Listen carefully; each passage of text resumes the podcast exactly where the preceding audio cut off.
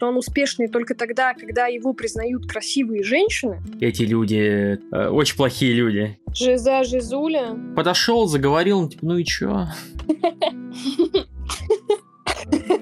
Блин, понятно, ясно.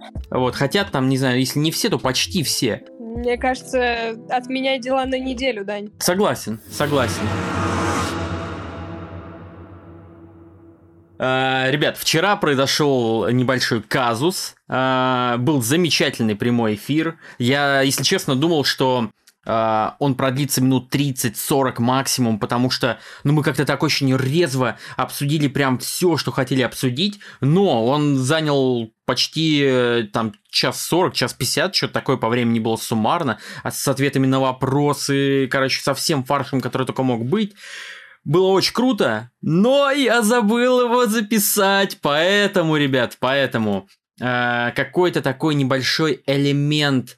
Э, как я говорил, э, Милан, напомни, небольшой элемент Перво, первооткрывателя, вот, первооткрывателя, э, он немножечко будет утерян, но мы с Миланой постараемся воссоздать вчерашнюю атмосферу настолько, насколько мы сможем, но как минимум, ребят, обещаем, что пройдемся по всем вопросам, которые были намечены у нас вчера э, для вас, потому что считаем это важным, нужным, и вот решили как-то так э, собраться еще раз побеседовать. Поэтому поприветствуйте. Э, с нами сегодня Милана. Милана профессиональный профессиональный, вот это меня сегодня понесло, э, профессиональный психолог, в основном работающий в когнитивно-поведенческой терапии и э, не понаслышке знакомая с индустрией пикапа.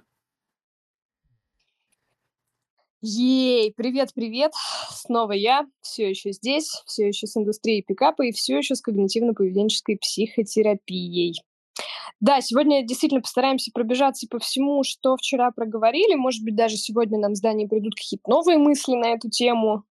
Вдруг нас посетит какое-нибудь озарение, дополнение. Или какие-то дурацкие шутки, которые вчера я предпочел не говорить. Возможно, сегодня Возможно. я решу, что пришел их час. Окей. Э, э, опять же, я думаю, будем двигаться в том же направлении, в том же плане, в котором двигались в прошлый раз, и поэтому для всех, кто с тобой не знаком, вот, э, Милан, расскажи, пожалуйста, еще раз, как тебя сюда занесло, не в том смысле, что сюда от того, что я тебя позвал, а сюда в смысле в целом в направление, в около пикаперскую движуху, потому что мы с тобой познакомились на э, альфа-прокачке, на конференции, посвященные, собственно говоря, соблазнению, там, созданной для мужчин. Вот. Как, э, во-первых, женщина, во-вторых, психолог, работающий в совершенно классических направлениях, попал во весь э, этот движ. Отличный вопрос. Не будем, наверное, в этот раз уходить в наш с тобой хейт нейминга конференции, на которой мы познакомились. Постараюсь просто ответить на то, как я сюда попала. Короче, история прикольная. Может быть, э, кто-то из вас знает такого э, тренера, как Алексей Цветков. Он э, не знаю, честно говоря, сколько лет он вообще всем этим занимается, но, возможно, он знаком вам по проекту с Антоном Иноземцевым. Они делали мужской университет. И суть в том, что Леха мой друг. И как-то приезжает он ко мне со своей женой Лизой, и мы с ним всегда любили поперетирать, поболтать э, за такие профессиональные сферы, в его случае коучинг, в моем случае психология, и что-то мы, в общем, разговорились про тему э, всяких, э, ну, условно, пикап-движух, все про знакомство, там, отношения и прочее, и прочее. А сразу говорю, что у Цветкова мне очень нравится его позиционирование, которое у них было раньше, и которое у него сохранялось в работе в принципе всегда, про то, что он за э, поиск каких-то гармоничных отношений, то есть, ну, как бы там, секс, соблазнение и все прочее, это здорово, но его профиль, он чуть-чуть в другую сторону и чуть поглубже. И мы с ним, короче, сидели, трепались, трепались, и меня стали интересовать вопросы. А как вообще ну вот тренеры в вашей сфере справляются с тем, что, например, пришел какой-нибудь парень, а у него... сфере. Ничего страшного. А, как они справляются, если приходит, например, человек там с депрессией клинической, настоящей? А что, если панические атаки? Ну и дофига каких-то вот этих вот кукушечных болей, которые как бы для меня в работе очевидные, но они, ну, требуют специфического подхода, специфического влияния.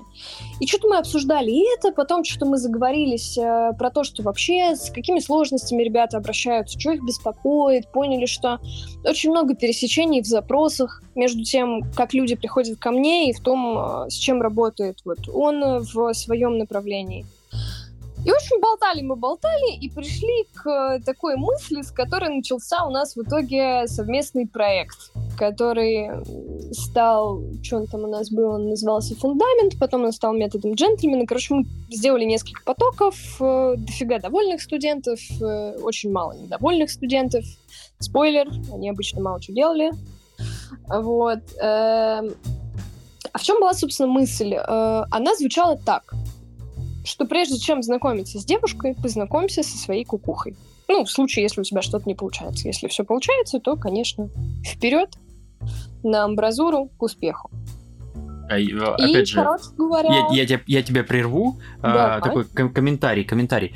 А, вот я обычно в принудительном порядке, даже если у человека вроде как изначально все хорошо, для того, чтобы а, предвидеть, скажем так, предвосхитить потенциально возникающие на следующих шагах какие-то моменты, я прям насильно знакомлю людей с их кукушечкой вот сейчас. Раньше делал это опционально, понял, что лучше вот всем принудительно, главное пояснить зачем.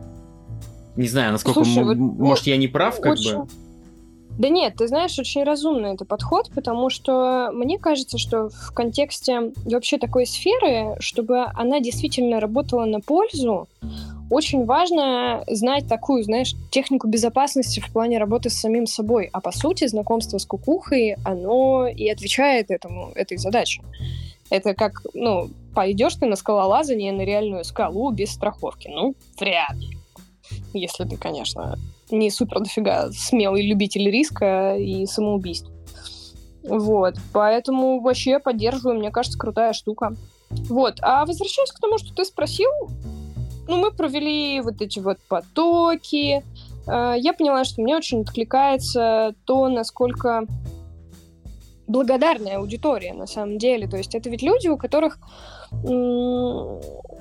простые, понятные и, самое главное, решаемые проблемы. И для меня как-то и вообще в моей профессии, в принципе, и в целом по жизни мне всегда очень нравится, когда ты видишь, что человеку прям зашла инфа.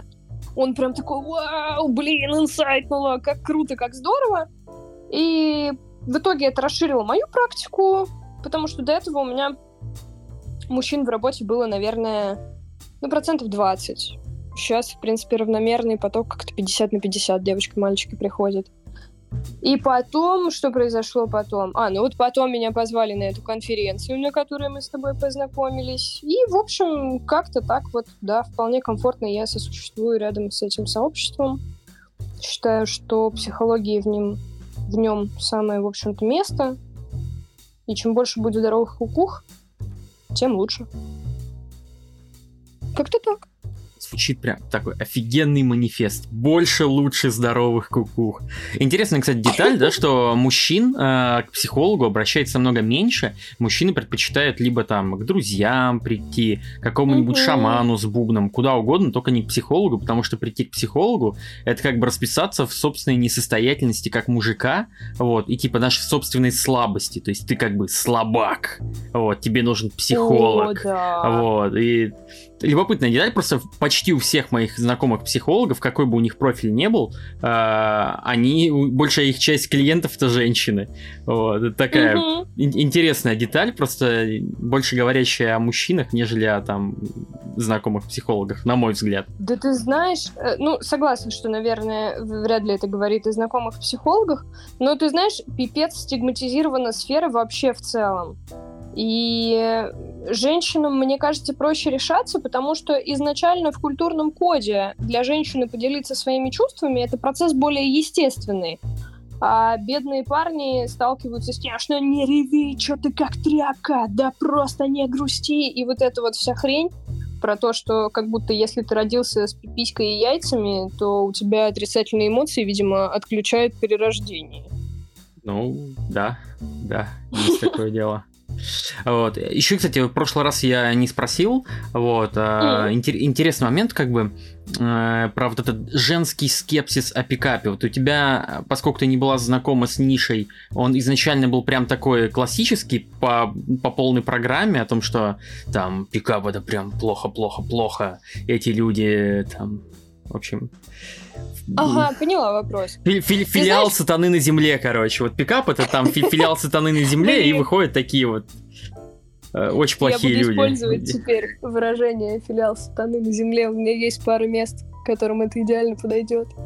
Короче, по поводу пикапа. Ты знаешь, э, я как бы хреново относилась изначально и отношусь к манипуляциям в их таком э, негативном ключе.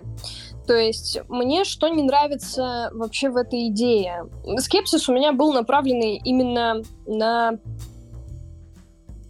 такую, наверное, знаешь, самую чернушную часть пикапа,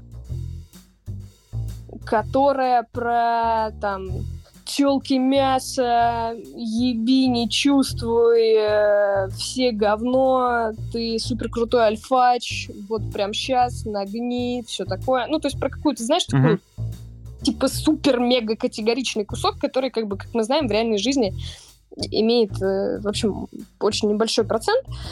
И вот от этого меня, конечно, перекашивает, но перекашивает здесь, э, что важно, без сексизма, потому что я с одинаковым таким, знаешь, отвращением, пренебрежением отношусь, что вот э, к парням, которые исповедуют схожую идеологию, что к девчонкам, которые исповедуют какие-то похожие взгляды про то, что развести на бабки, манипулируй подарками, да вот, чтобы он на тебе женился, кидануть, отобрать квартиру, там, детей, всякую хрень, насосать на тачку. Вот меня это все, оно такое вызывает легкую оскомину, потому что Ладно, мы эти категории общались друг с другом. И там как бы битва титанов, типа желаем удачи, все будет классно. Но обычно под таких, например, девчонок попадаются ребята очень хорошие, спокойные, которые просто хотят отношений, которые могут быть в чем-то, да, наверное, не супер-мега там какие-нибудь молодцы звезды или еще что-то, но явно не настолько уебки, чтобы на них так отыгрываться. И такой же элемент меня смущал и в отношении мужского пикапа. Не знаю, можно ли так вообще говорить мужской пикап? Ну, короче, М- вы поняли. Ну, окей. Вот. Мужской а, пикап. Мужской пикап, женский пикап, пансексуальный пикап. Больше, блядь, гендерных идентичностей. Да. Короче, и меня смущало, что в такую же ситуацию иногда попадают девчонки. То есть, опять же, э, исходя из клиентского опыта, в смысле моей работы с клиентами, с клиентами, могу Эти сказать, клиенты. что клиенты, ЦЦЦ, часто жалуются на то, что Короче, когда ты видишь человека, который реально становится жертвой манипуляций, это, ну, такое довольно грустное зрелище. Когда это люди, которые не могут сказать нет, когда вот, например, ну, там, работала с несколькими молодыми людьми, которые попадали в ситуацию вот с такими девахами-разводилами, прям конкретными. И, блин, так по-человечески жалко. Я понимаю, что есть люди, которые придерживаются позиции, что, типа, не смог сказать нет, дал себя развести, типа, сам виноват, но, come on, мы все имеем какие-то слабые уязвимые места, и в этом плане, наверное, единственный мой скепсис связан с тем, чтобы ну, не отходить от принципа «не навреди», как-то так. Ну, типа, знаешь, не делать прям сознательное mm-hmm. говно другим людям. А во Очень всем разумно. остальном, слушай, ну, да какая нахрен Ладно, разница, я тебя, я, я просто про простой вопрос задал, не для, не для того, чтобы прям совсем в дебри уходить. Я так-то, опять же, это вообще не относится к теме там нашего вчерашнего разговора, точнее, ну пусть будет уже сегодняшнего. Просто ты мне говорила, не спрашивай меня о манипуляциях. Я такой подумал, блин, ну как раз этот самый прикольный момент, чтобы, чтобы об этом спросить, ну как-то разбавить там атмосферу. Вот, но тебя прям так хорошо понесло. Вот. Я просто не так давно писал об этом пост, потом еще один пост, как раз на тему того, что у многих женщин есть, э, ну, такое вот стереотипное мышление, и серии я даже разбираться в этом говне не буду, вот просто как бы, если ты какое-то отношение имеешь к пикапу, все, это филиал сатаны на земле, как бы, ты про манипуляции, ага. как бы, и вот это начинается, в моем мире вообще-то все происходит иначе, в моем мире женщину важно, и ты такой, ёб твою мать, все, до свидания, Понятно, до свидания. Вот, и как бы даже никому ничего объяснять не хочется, но просто внутри ты такой, господи, господи. Да, Ой. нет, слушай, это все такие, конечно, как бы любые радикальные заморочки, на мой взгляд, любые, это согласен, говно. согласен. Потому вот, что вот. по факту это же вопрос терминологии, коммуникации, достижения целей, построения даже, близости. Даже те же манипуляции, вот, вот тоже как бы с этим там миллион вариантов, когда этого доебаться, потому что опять же, возвращаясь к помянем в СУе НЛП, вот, но они, угу. например, говорят, что, э, и, и в принципе правильно говорят, что любую херню можно назвать манипуляцией, было бы желание, вообще любую. Вот то, то что ты используешь там какой-то определенный паттерн речевой, все, ты уже стараешься воздействовать на другого человека. Вот. Конечно. Ну, то есть, как бы, и, если с такой точки зрения думать, то, ну, да, вот. И для меня граница, Слушай, например, проходит проходит там, где ты э, не скрываешь свое намерение. То есть ты как бы можешь э, открыть, ну, текст прямой говорит одно, намерение твое при этом совершенно не скрыто. Знаешь, как родители, которые э, говорят ребенку о том, что типа Дед Мороз существует, он сейчас тебе подарок под елку положит. И ребенок догадывается, что Дед Мороз, это, судя по всему, либо папа, либо если он там уже постарше, угу. как бы, чтобы не палиться, там они вызвали Дед, Дед Мороза, да, и он такой, ну, примерно процентов 70, что Дед Мороз не настоящий, ну или я ага. совсем дебил, да? То есть, ну вот такое как бы. Но при этом ребенку хочется получить праздник, и он такой, а хуй с ним. И вот здесь то же самое, как бы. Ну, то есть иногда ты на словах говоришь то, что женщина хочет услышать, потому что у нее есть определенный набор убеждений, еще чего-то. Но если она тебя, ну, вдруг резко станет серьезной спросит, ну-ка, от, ответь мне, куда мы идем? Ты такой, да ко мне, ко мне мы идем. Она такая, блин, ну я так. Ну, то есть, чтобы это не было скрыто, чтобы ты не пытался кого-то наебывать, чтобы это всегда ну, было да, на поверхности. Да, вот, вот. Я про, про эту часть Потом, скорее. Знаешь, а, тут же еще такой момент, что мы как бы все друг другом манипулируем вообще в принципе. Ну, то есть нам это свойственно по нашей природе. Это нормально. Чтобы не, не разглагольствовать просто... про манипуляцию, сори, я тебя перебью. А, ребята, Давай. есть классный выпуск а, «Все как у зверей», про манипуляции, про то, как э, дети манипулируют родителями, родители манипулируют детьми, и кто лучший манипулятор, кто... Короче, вот все вот это вот вы можете найти Идеально. на э, вот там на канале, вот, а мы двинем дальше, потому что иначе мы никогда Точно. не закончим. Окей. Поехали дальше, пропустим вопрос про конференцию, короче, которые у нас в прошлый раз были. У нас с тобой было, есть и будет супер крутые две э, любопытные темы. Это кризис и перфекционизм. Вот, и по этому поводу я тебе еще раз пишу ситуацию. Вот, э, кстати, парень, ситуацию которого я описываю, он был вчера на подкасте, и он все это слышал, он намотал на ус, но скорее в этот раз уже описываю для людей, э, у которых похожая история. А выглядит она так. примерно следующим образом. Вот. Э, есть у меня чувак в коучинге, он такой прилежный ученик, во многом перфекционист. Мы с ним разбирали некоторые темы, такие как флирт, да, и так вышло, что из-за занятости на работе у него не было возможности все эти темы, которые мы прорабатывали, которые мы обсуждали, закрепить на практике хорошенечко. Вот. И в связи с этим он столкнулся с, пара... с таким параличом перфекциониста. Вот. То есть, когда ты знаешь, что тебе нужно сделать, но при этом ты слишком сильно паришься от того, что ты сейчас не сделаешь это идеально, потому что ты не до конца понял, а для того, чтобы до конца понять, нужно практиковать, но ты не практикуешь, потому что не до конца понял, и у тебя вот такая вот э, негативная спираль обратной связи, и он просто застревал и пытался рисовать в своей голове картинки идеального будущего, как он будет подходить и э, там флиртовать, еще что-то делать. Но, естественно, он ничего не делал. Вот. И мой вопрос э, был, есть и будет. Что, собственно говоря, ты можешь посоветовать человеку в такой ситуации? Э, и как ты вообще ее видишь? Угу. Ну, смотри, в первую очередь, э, как я и вчера говорила, и сегодня повторю, мне кажется важно определять, что с тобой происходит. Вот если ты можешь ответить на вопрос, что со мной, то ты уже не будешь реагировать автоматически, тупо следуя за тем, что с тобой там твоя кукуха или организм вытворяет. А, приведу пример. Если ты опиваешься кофеиновыми всякими напитками, то у тебя может э, усиливаться сердцебиение, ты можешь чувствовать себя более нервным, и если ты не в курсе, что так действует кофе, ты можешь начать беспокоиться. Может быть, я что-то пропустил, может быть, что-то плохое произойдет, может быть, у меня плохие предчувствия, может быть, я схожу с ума, там, не знаю, скоро будет инфаркт, что угодно. Но если ты знаешь, что ты просто нахлебался кофе, ты такой, ну ладно, буду продолжать работать, несмотря на это состояние. Хрен бы с ним, больше буду спать, меньше пить кофейку. И так работает, по сути, с практически всеми психическими процессами. И если мы говорим о перфекционизме, Первый шаг, безусловно, признать, понять, что с тобой происходит. То есть, про что у нас перфекционизм? Про завышенные ожидания от себя.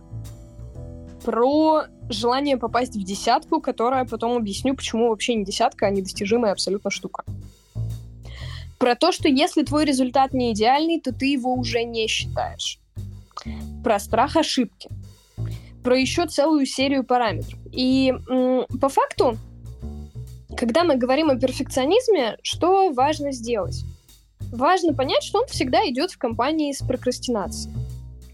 То есть, что получается? Вот этот цикл, который ты описал про э, то, что начинается в голове, прокручивание какой-то идеальной картины, и сейчас вроде как нет времени, сейчас вроде как нет сил, и вот еще 100-500 тысяч каких-то отмазок, вуаля, произошло в реальной жизни ничего. Что можно с этим сделать? Можно, во-первых, и в основных, наверное, переключиться на такую оценку, типа, достаточно хорошо. Вот что мне нужно, чтобы это было просто достаточно хорошо. Не отлично, не идеально, а сделать как-нибудь. Э, сразу говорю, что, в принципе, это касается задачек, ну, которые не имеют правильного решения, потому что достаточно хорошо решить пример, который дважды два равно 4. Если у вас получается 5, то вы все-таки ну, не решили пример. Чуть-чуть другая будет стратегия, но сейчас не об этом. Мы все-таки про личностное развитие. Помимо вот этого достаточно хорошо. Что важно? Боремся так же, как с прокрастинацией. Проясняем для себя. А понимаю ли я какой-то первый шаг? А не кажется ли мне задача слишком объемной и гигантской? Не слишком ли глобальная у меня цель? Не слишком ли высокая у меня мотивация, потому что если это, этот процесс, это дело, которое тебе нужно выполнить, оно супер-мега-капец какое важное, то и ошибиться в нем будет очень страшно, соответственно, ты просто к нему не подступишься. Плюс в работе с перфекционизмом супер важно для себя конкретизировать страхи и тревоги, которые лежат внутри. Если я ошибусь, то что? Вот прям имеет смысл сходить и разобраться – э, я боюсь, что будет как. Какое последствие случится, если я сейчас не слишком идеально это сделаю? Если я подойду к девчонке, а у меня сейчас грязная голова, как ты можешь это интерпретировать? Что с тобой будет? То есть там же тоже разные варианты. Кто-то подумает о том, что, ну, значит, если у нас получится с ней пообщаться, в следующий раз я удивлю ее тем, какой я красавчик с э, чистой стриженной головой, уложенной там, приятно пахнущей. Если не получится, то я всегда могу списать неудачу не на то, что я там криво ей что-то сказал, на то, что у меня просто башка была не мытая, так бы я ее сразил. Вот. И центральная задача против перфекционизма — это все равно практика. Надо что-то делать. Делать шаг за шагом, по чуть-чуть, постепенно, хотя бы по немножку. Пока, наверное, отвечу так, если ты можешь меня как-то сориентировать на какую-то более узкую, может быть, э, тему, то давай. Я все ждал, Милана, когда будет история про школьницу с тремя детьми из соседнего города, твою одноклассницу. Ой. Она позже, она же была когда она... кризис. Она была когда кризис. Блин, Это про обращаться так... за поддержкой. Ладно, ты, ладно, ты ладно. Спойлернул. Ладно, я выдумаю сегодня другой. Вернемся к школьнице попозже. Вот. А, нет, слушай, нормально объяснила. Вот. А, единственное, что я не помню, как в прошлый раз ты подводила к теме тоже каких-то вопросов. А, может быть, эти же самые были вопросы, но я помню, что я упомянул про деталь про то, что любой свой ответ можно еще раз опрашивать в контексте, насколько искренне я себе ответил прямо сейчас.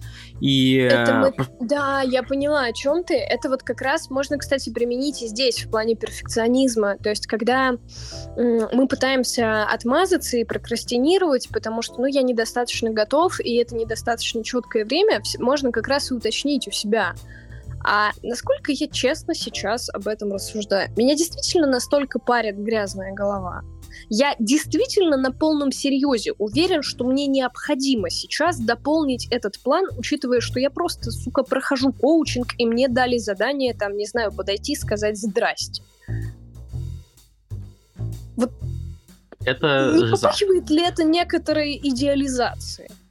Вот, поэтому, а так мы с тобой обсуждали это в контексте того, как понять, э, зачем ты вообще пришел и что тебе нужно, какая у тебя истинная потребность насколько ты доволен своими сферами. Вот, вот про это мы с тобой говорили. Да, да, да, да, да, да. Блин, Но, ну, тоже, знаешь, знаешь, что еще поняла? Я, я просто Забыла, помню, что допол... такой был комментарий, прям вот он был очень в кассу, вот, и очень не хотелось его забыть, но видишь, оно вообще в другом месте э, в этот раз э, он так выставил. Да, да, да. Знаешь, забыла еще вот что добавить. По поводу перфекционизма. Моя любимая метафора с этим связана.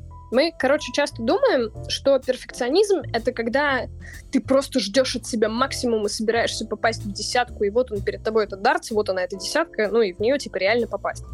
Но на практике, когда мы двигаемся в каком-то направлении, и мы сталкиваемся с перфекционизмом, который может давать там синдром самозванца, страх ошибки, кучу всего, и думаем, что вот сейчас я достигну какого-то уровня, и дальше наступит просветление, это жуткий самонаеб.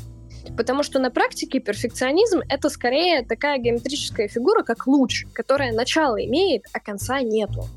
Потому что всегда будут вырисовываться новые обстоятельства, всегда будут вырисовываться с ростом вашего мастерства в любом деле, там какой-то просто прошаренности в вопросе вылезать какие-то новые обстоятельства, нюансы, параметры, которые можно улучшить. Внешние обстоятельства будут меняться, которые вы не контролируете. И суть в том, что этот процесс будет реально бесконечным. То есть нужно э, делить, наверное, для себя, во-первых, э, такую штуку, как целеполагание и целеудержание. Понять, они у тебя вообще там где. И понять, что пока ты сам себе эту засечку не поставишь, ничего просто не произойдет. Ну и, блин, самое, наверное, важное — это учитывать маленькие шаги, хвалить себя за маленькие достижения. Перфекционисты обожают игнорировать мелкие какие-то заслуги и обесценивать их. Типа, ну да, я там познакомился с девчонкой, но она не пошла со мной на свидание зашибись. Особенно, знаешь, а, этот эффект проявляется со временем, то есть когда оно как бы приелось. Типа, вот ты новичок, и просто подойти с кем-то заговорить, это прям вау событие. Вот, и, э, ты сделал там 20, 30, 100 раз, ну какое-то количество раз, и ты такой подошел, заговорил, ну, типа, ну и чё?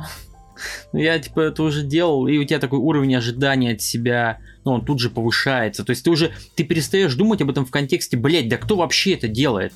Никто ага. не подходит, ник, никто, много кто хочет, вот, хотят там, не знаю, если не все, то почти все.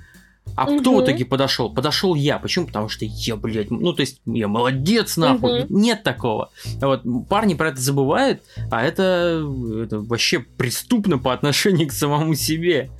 Конечно, и при этом очень важно понимать, что, конечно, у вас будет расти уровень ожиданий. Это нормально, это естественно, и как бы так и нужно. Но нужно понимать, а реалистично ли он вообще сейчас растет, потому что если ты действительно 100 там раз подошел, заговорил, то для тебя уже ок. Да, пора переходить на какой-то следующий уровень, и, наверное, если ты все еще не можешь никуда сдвинуться, ну, есть какие-то блоки, которые надо найти, поменять.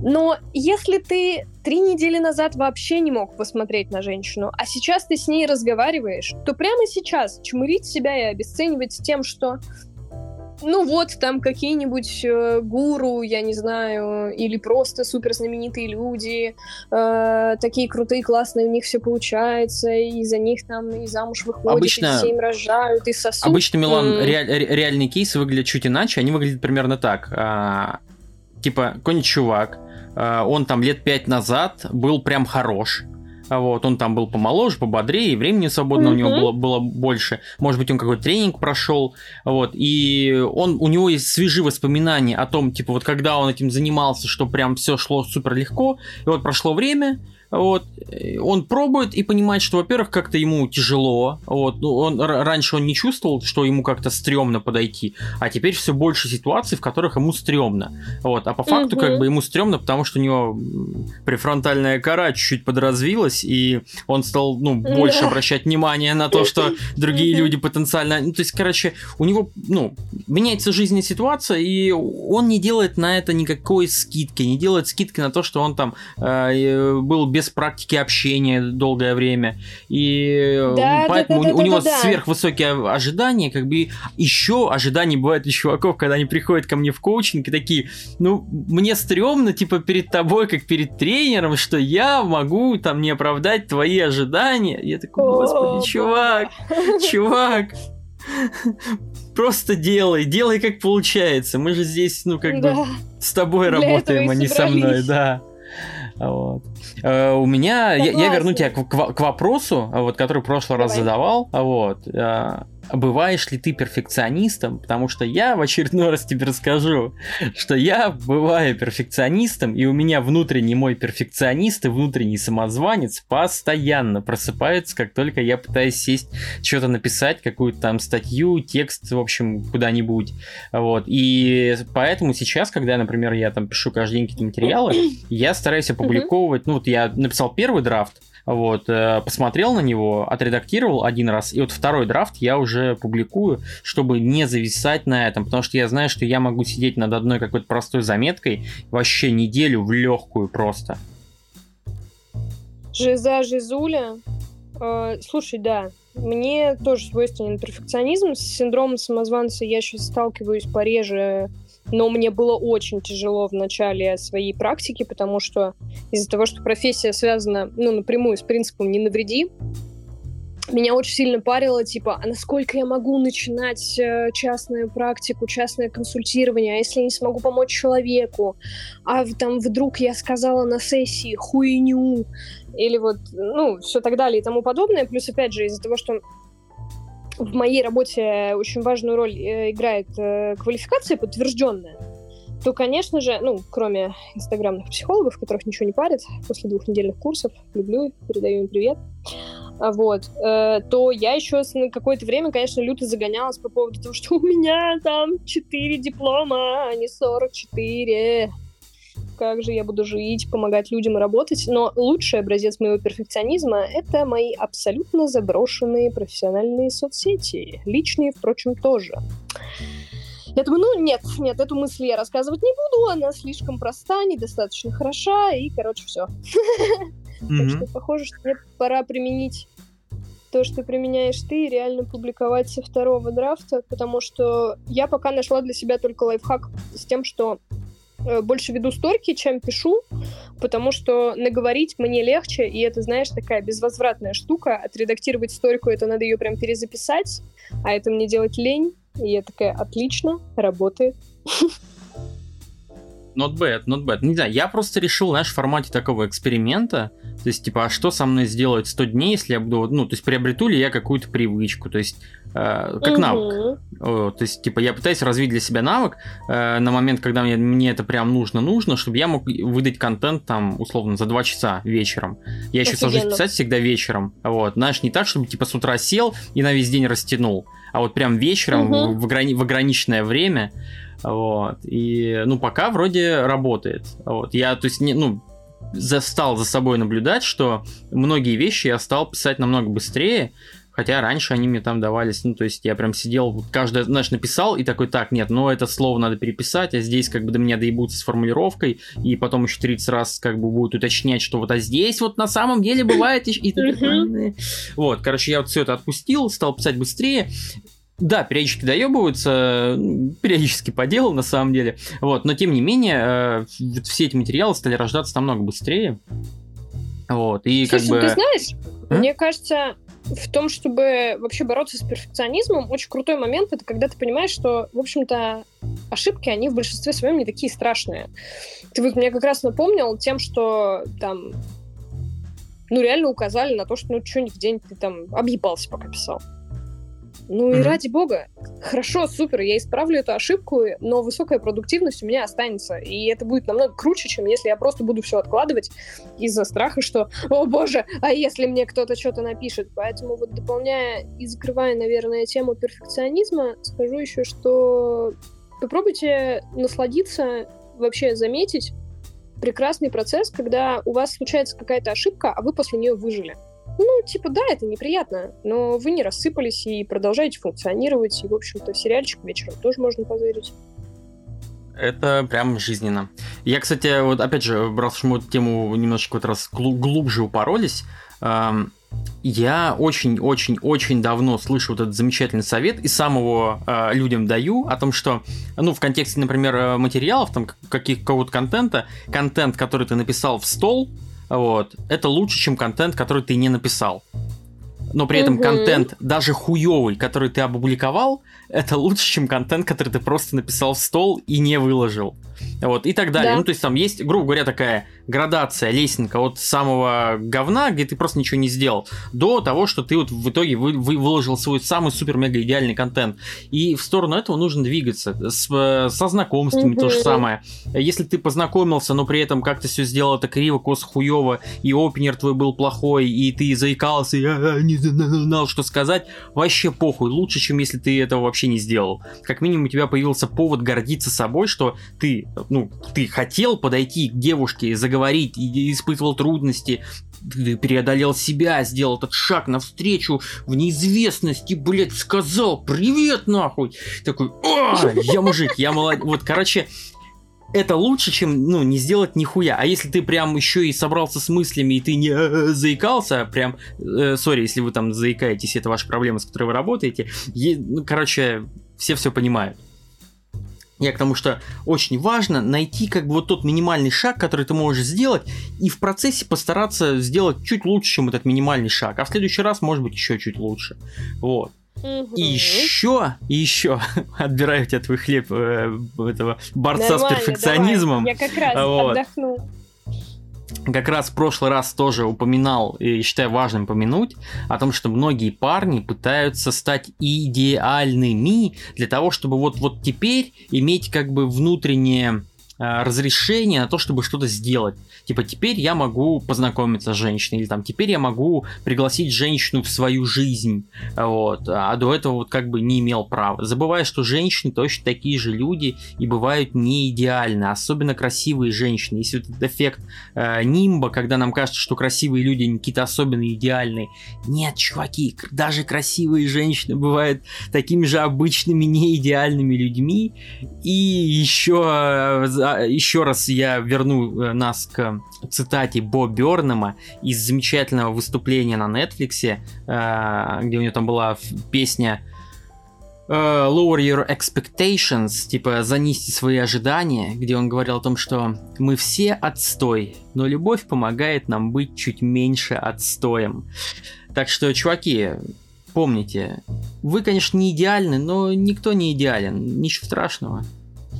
Да, и здесь, э, как бы представляя женскую сторону, потому что я женщина, обозначу такой момент, что очень многие женщины очень сильно попадаются на ту же самую удочку, просто она звучит иначе. Она звучит как сначала я похудею, сначала я построю карьеру, сначала я должна научиться готовить борщ, сначала я должна сделать что-то еще, и вот эти вот чертовы долженствования, которые вы на себя навешиваете, с обеих сторон, с женской, с мужской, они, по сути, останавливают от контакта людей, которые сейчас находятся на уровне, в котором им друг с другом будет супер гармонично и супер комфортно.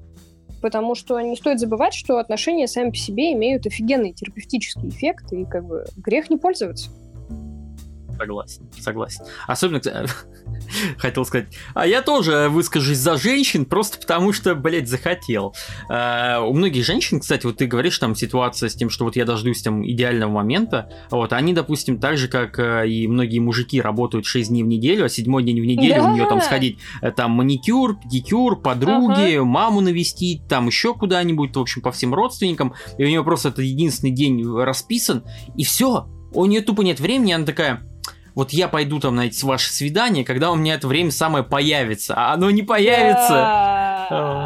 Да, да. Это, кстати, большая проблема парней. Вот, э, то есть у меня много там знакомых ребят, которые такие, Блин, ну она опять говорит, что у нее там дела, что она работает. И типа, как мне вообще с ней увидеться? Она почему она меня как. Чувак, потому что она правда. Ну, бывает, она на самом деле свободная, просто ей есть чё, чем заняться получше, да, чем, чем ты, да. Но бывает реально женщина. Которые...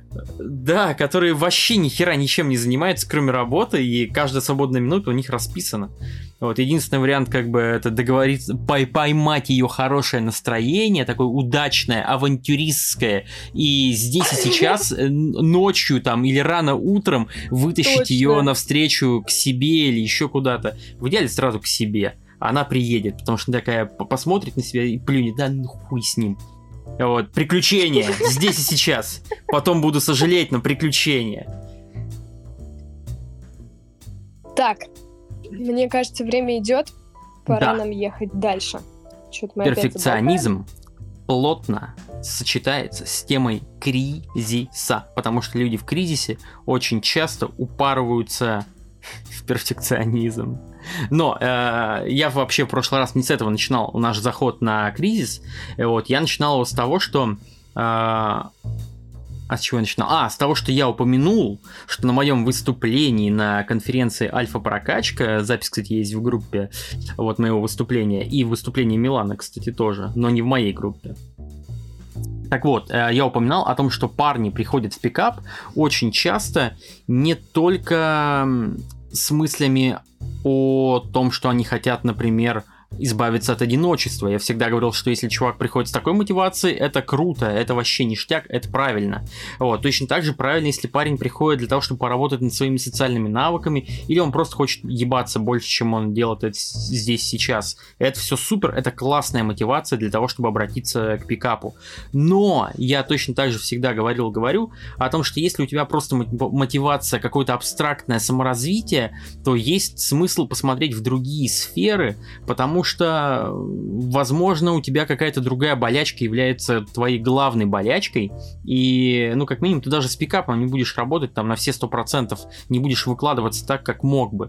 Вот, и я привел э, пример в прошлый раз о том, что вот у меня был клиент, который очень-очень вяло работал, выкладывался, может быть, даже если не на пол силы, то там на треть силы, вот, потому что у него все время голова была забита чем-то еще. И в процессе работы выяснилось, что у него на самом деле были там проблемы в семье, проблемы с дочерью со своей, проблемы с работой. И пикап это был такой его способ отвлечься, какая-то такая мантра в голове. Вот он где-то эту идею себе вбил, что если он с телочками разберется, как бы, то все остальные проблемы вообще не будут играть никакой роли. Вот. И это не так. Все эти проблемы на него навалились, вот, и ему стало вообще не до пикапа. Вот, пикап это не волшебный, вообще ничто не волшебная таблетка. Вот, и как раз хотел э, подвести тебя к этой мысли о том, что если чувак в кризисе, надо понять природу его кризиса, а, собственно говоря, об этих кризисах, вот, я хочу, чтобы ты уже как своим профессиональным э, языком, взглядом и мнением э, дала всем хотел сказать просраться, ну пускай будет просраться, запикаю. Ну пусть будет. Ладно, нормально. Короче, э, из того, что ты проговорила вот с э, кейсом по поводу кризисов. Действительно, очень часто происходит так, что когда у нас разрушаются какие-то сферы, ну то есть что такое кризис? Это момент, когда старые методы не работают, новые методы вы еще не нашли. И у вас могут быть разрушены все или почти все опоры, которыми вы использовали, которые вы использовали до этого, чтобы как-то вашу жизнь нормализовать. Сейчас вот все пошло по одному месту. Что происходит? Важно, во-первых, знать, что кризис, он всегда про неопределенность. Кризис, он всегда про то, что вы часто думаете, какого хрена это вообще все со мной происходит, я это все не заказываю, я вообще не хочу с этим разбираться. Кризис для вас часто травматичен, то есть это может быть чрезмерная нагрузка, которую вы не заказывали и которую вы не можете вывести. Это норм. А в кризисе вы рано или поздно все равно столкнетесь с потерей чего-то. Как минимум ваших раз... ранних каких-то способов восприятия жизни, взглядов на жизнь, способов поведения, что угодно. И что часто происходит? Мы отказываемся признать, что находимся в кризисном состоянии. Потому что если вокруг, например, творится куча всякой фигни, там, не знаю, у вас умирает какой-нибудь близкий родственник, вы заболеваете, меняете город, меняете работу, какие-нибудь проблемы, там, не знаю, с домашними питомцами, с личными отношениями, с деньгами. У вас вроде есть на что опереться, но кризис — это не всегда про внешние проблемы. Либо не всегда эти внешние проблемы выглядят как действительно приход Годзиллы, которая просто разнесла полгорода. Иногда кто-то может сказать о том, что типа, ой, да это ерунда, расслабься. Ну и что, что там у тебя умерла бабушка? Это же бабушка, это естественный ход жизни, типа, все фигня. Но то, насколько значимо это событие для вас, решаете все равно только вы. Поэтому тут в любом случае calm down и не слушаем всякие дурацкие говносоветы со стороны. И часто мы не хотим признать, что мы вот в этой вот всей жопе находимся и пытаемся эту дырку залепить. Знаешь, как вот этот вот мем, когда этот э, из баклахи льется вода струей, ее залепляют всякой хренотой мелкой. Вот то же самое часто происходит, когда мужчина в этот момент обращается к пикап-сфере. Потому что ему хочется переложить это все на женщин. И здесь такая, знаете, double подъебка, потому что во-первых, это все у нас про секс, про близость, про страх одиночества, про то, чтобы избежать этого одиночества, изоляции. И мы буквально иногда, когда хотим наладить отношения, мы хотим на ручку, мы хотим переложить ответственность. Мы хотим перекинуть что-то куда-то, мы хотим, чтобы за нас сделали. И здесь может вообще случиться суперкомбо, когда к коучу, например, приходит мужчина, который хочет переложить на коуча ответственность, чтобы он помог ему переложить ответственность на женщину. Это вообще, конечно, супер-пупер бинго, вот, и понятно, что человеку такому будет довольно сложно справляться с проблемой. Э, почему так важно брать эту сраную ответственность, нахрена ее вообще брать и нафига признавать, что ты в жопе? Во-первых, потому что для того, чтобы похудеть, нужно понять, что ты толстый. Это... Кстати, типа... момент, а как, в принципе, понять, что ты в жопе, что у тебя кризис, а не... Ну, то есть, типа, как понять, что это кризис, а не какая-то просто, типа, что вы до меня доебались, у меня все нормально, как бы я просто пришел, я, я в пикап пришел, вы что, чего вы мне про кризис затираете? Как понять, что ну, человек, который для задумался... Начала Угу. Для начала можно сделать э, банальный чекап своей жизни. Это вот то, как раз о чем мы с тобой говорили, про спросить, не напиздел ли я себе. Угу. Вы задаете себе вопрос, выписываете какие-то важные для вас сферы, это могут быть базовые какие-то штуки, вы можете к ним приплюсовать что-то еще. То есть, допустим, вы прописываете там работа, отдых, здоровье, дом, э, семья, друзья, но у вас есть еще там свой музыкальный проект. И вот вы пишете еще «мой музыкальный проект». И оцениваете как минимум просто субъективно от 1 до 10. Мне вообще сейчас в этой сфере как? на один, на два, на, на десятку. Все у меня там мега заебись. Проходитесь по этому делу, и после этого вот э, прекрасное дополнение вчера Даня вкинул. Задаете себе вопросы. А насколько честно я вообще сейчас ответил? Не припиздел ли я везде, например? Не, ну везде и... как бы оно лучше всегда по конкретным вопросам задавать.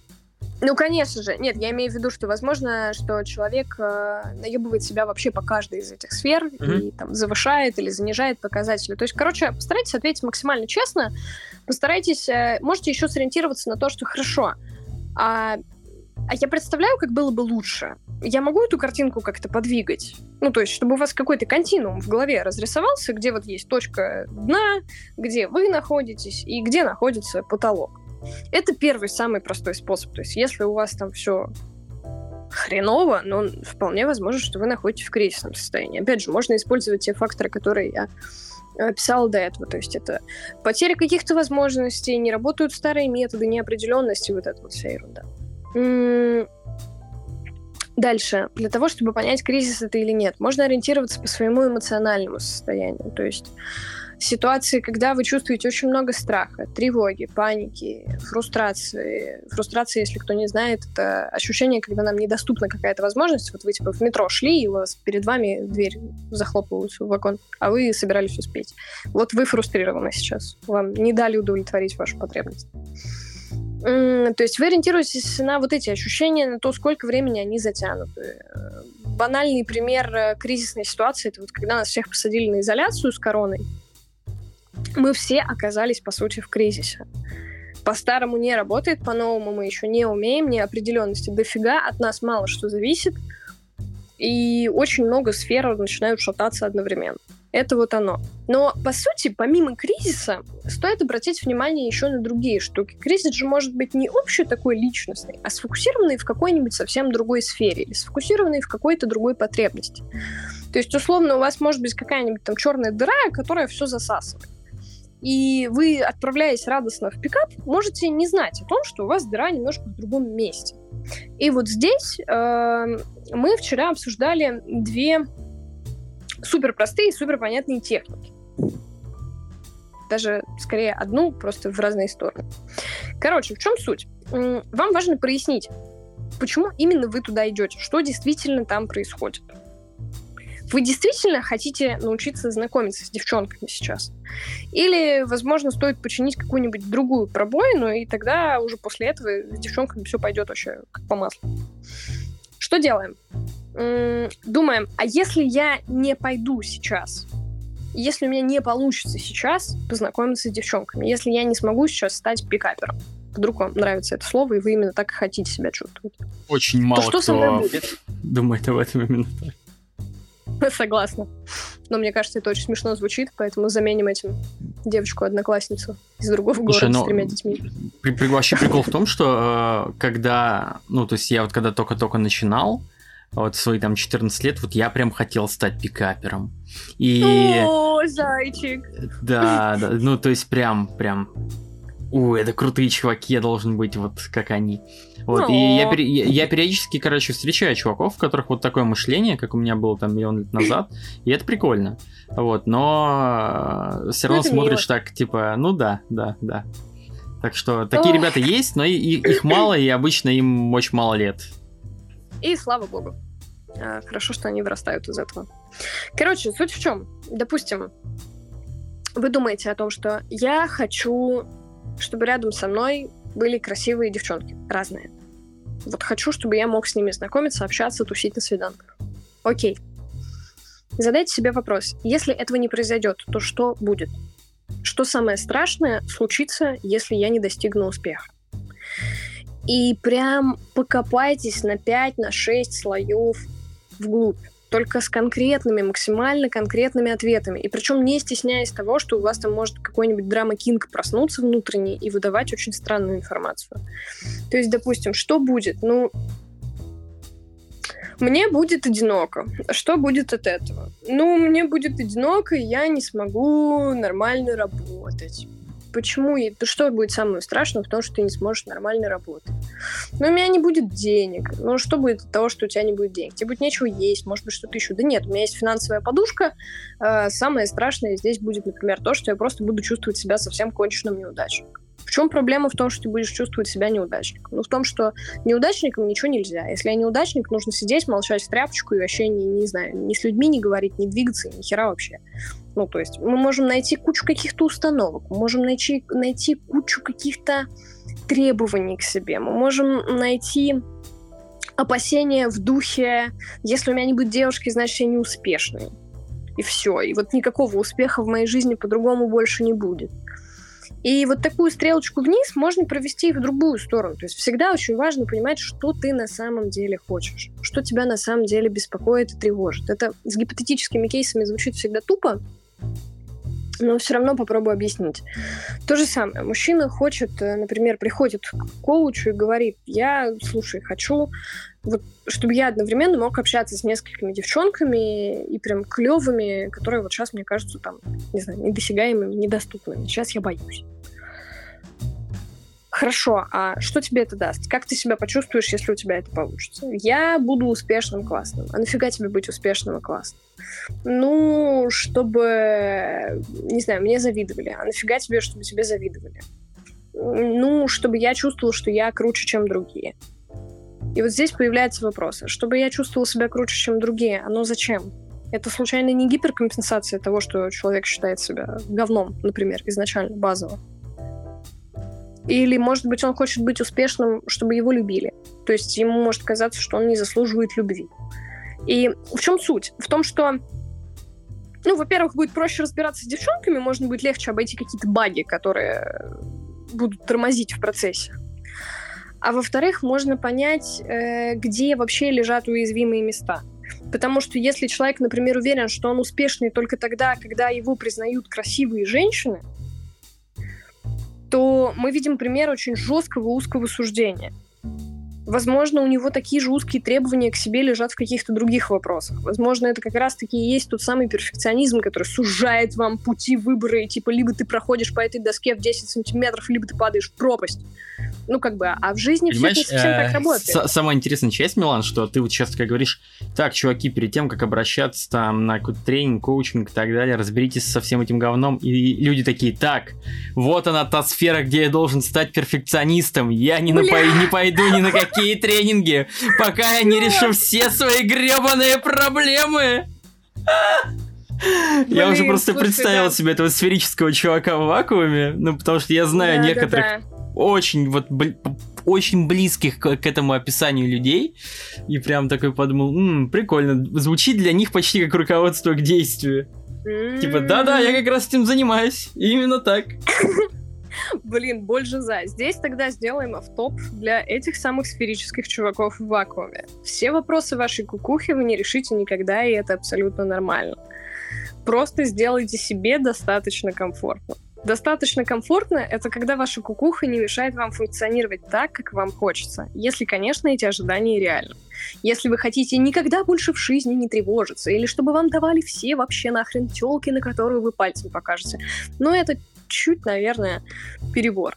А в остальном, да, в путь. Знаем меру, чинимся, но не откладываем никакой прокрастинации. Все, кто подумали, что сейчас нужно уходить в перфекционизм, идут и переслушивают первую часть. Если они перфекционисты, они это сделают. У меня был, у меня был момент, знаешь, тоже как раз где-то во времена моих там условных лет 14, такая фантазия угу. ультимативная. То есть, когда я стану прям достаточно хорош, будет, короче, О. как в кино, как в кино, знаешь, когда типа ты идешь, и за тобой толкает толпа женщин, там целый ну, там, чуть ли не целая улица такая. Вот, и потом по-моему, фильм «Война невест» вышел сильно позже, но там был трейлер подобный, знаешь, когда прям такая целая да, толпа да, да. невест бежит по улице, я такой, типа, да, да, это вот примерно то, как я представлял. Такой оф-топ, оф-топ. Такие приколы, конечно. Это не прикол, это жиза, это... Когда-то это была жиза для меня прям. Окей, э, прошлый раз, примерно в этом месте, месте, вот это меня на акценты понесло, где-то примерно в этом месте э, к нам подключились с вопросом, и вопрос был следующий. Э, как понять, э, если ты столкнулся на самом деле с страхом, что ты на самом деле очкуешь чего-то, боишься, ссышься, вот. А, но при этом ты сам себе, поскольку ты такой умный чувак, говоришь, не-не-не, это всего лишь перфекционизм, я просто должен быть на самом деле вот правильным, идеальным и так далее. Вот, и мы там разбираем несколько примеров. В общем, как человеку понять, что на самом деле это не перфекционизм, а это на самом деле твой страх или, например, та же, например, кризисная ситуация, которую ты отказываешься признать, но при этом ты такой, типа, все спихиваешь на перфекционизм. Ну вот сегодня, когда я слышу этот вопрос, у меня появляется первая мысль такая. Во-первых, это и есть перфекционизм, поскольку он содержит в себе внутри страх ошибки. Это обязательно его атрибут. И именно страх ошибки заставляет человека продумать наиболее идеальный результат, который, ну, точно избавит от вероятности провала. Поэтому здесь как бы говорим привет перфекционизм, привет страх, э, я тебя вижу, рассказывай, что конкретно боимся и придумываем, что мы конкретно будем с этим делать. Классный сценарий — это придумать худший, лучший и реальный вариант развития событий. Вот. Что еще? Еще, конечно, в ситуации, как понять вообще, страх это кризис или что-то, хочется порекомендовать очень простую и понятную штуку. Посмотрите на свои мысли со стороны, постарайтесь написать их на бумагу, постарайтесь описать ситуацию, в которой вы находитесь. Мысли в этой ситуации, ваши эмоции в этой ситуации, как вы себя ведете, как ваше тело реагирует. Может быть, у вас там трясутся руки, сдавливает горло, учащается пульс, еще что. Вы плакать начинаете, как только там что-то слышите. И как только вы посмотрите на это со стороны, вам будет уже намного легче понять, а что, собственно, происходит.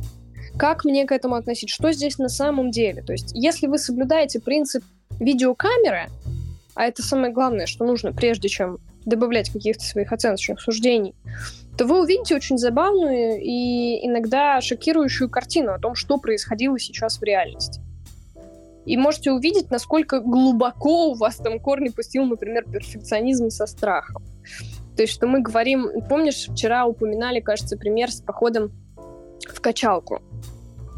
Это, по-моему, я начинал про качалку задвигать, да. Да, да, да. Ты вот как раз говорил, и условно, если говорить про принцип э, видеокамеры, например, человек очень боится идти в качалку, потом еще сходил и решил, что там все очень красиво, или пошел покупать абонемент туда, да, увидел, что там все очень э, подкачанные давно занимаются, и, в общем, запереживал. И все, и превратился в перфекциониста, решил, что пока я идеально не буду подготовлен, там, не знаю, дома не буду делать 150 отжиманий каждые 4 минуты, никакого мне спортзала не положено, не завезли, то вот в такой, например, ситуации, а, если вы просто запишете на бумагу последствия, вы можете уже увидеть, э, как прикольно вы с собой шутите. То есть иногда наш мозг вам будет вырисовывать просто невероятную катастрофу. Это нормально, это важно. Это раньше позволяло нам выжить. Предположение катастрофы на любой шорох. Потому что раньше выскакивал саблезубый тигр и тебя ел. А сейчас уже не ест. Но мозг все еще так думает. Короче, э, в такой ситуации очень важно описать конкретно. И тогда получится, что, может быть, что самое страшное может произойти. В меня будут тыкать пальцами и смеяться. Что я сделаю после этого? В реальной жизни. Подойду к администратору клуба, скажу, вы что, ебанутые тут все наглухо? Уйду нахрен из этого клуба, пойду в другой фитнес-клуб, если здесь настолько странные люди.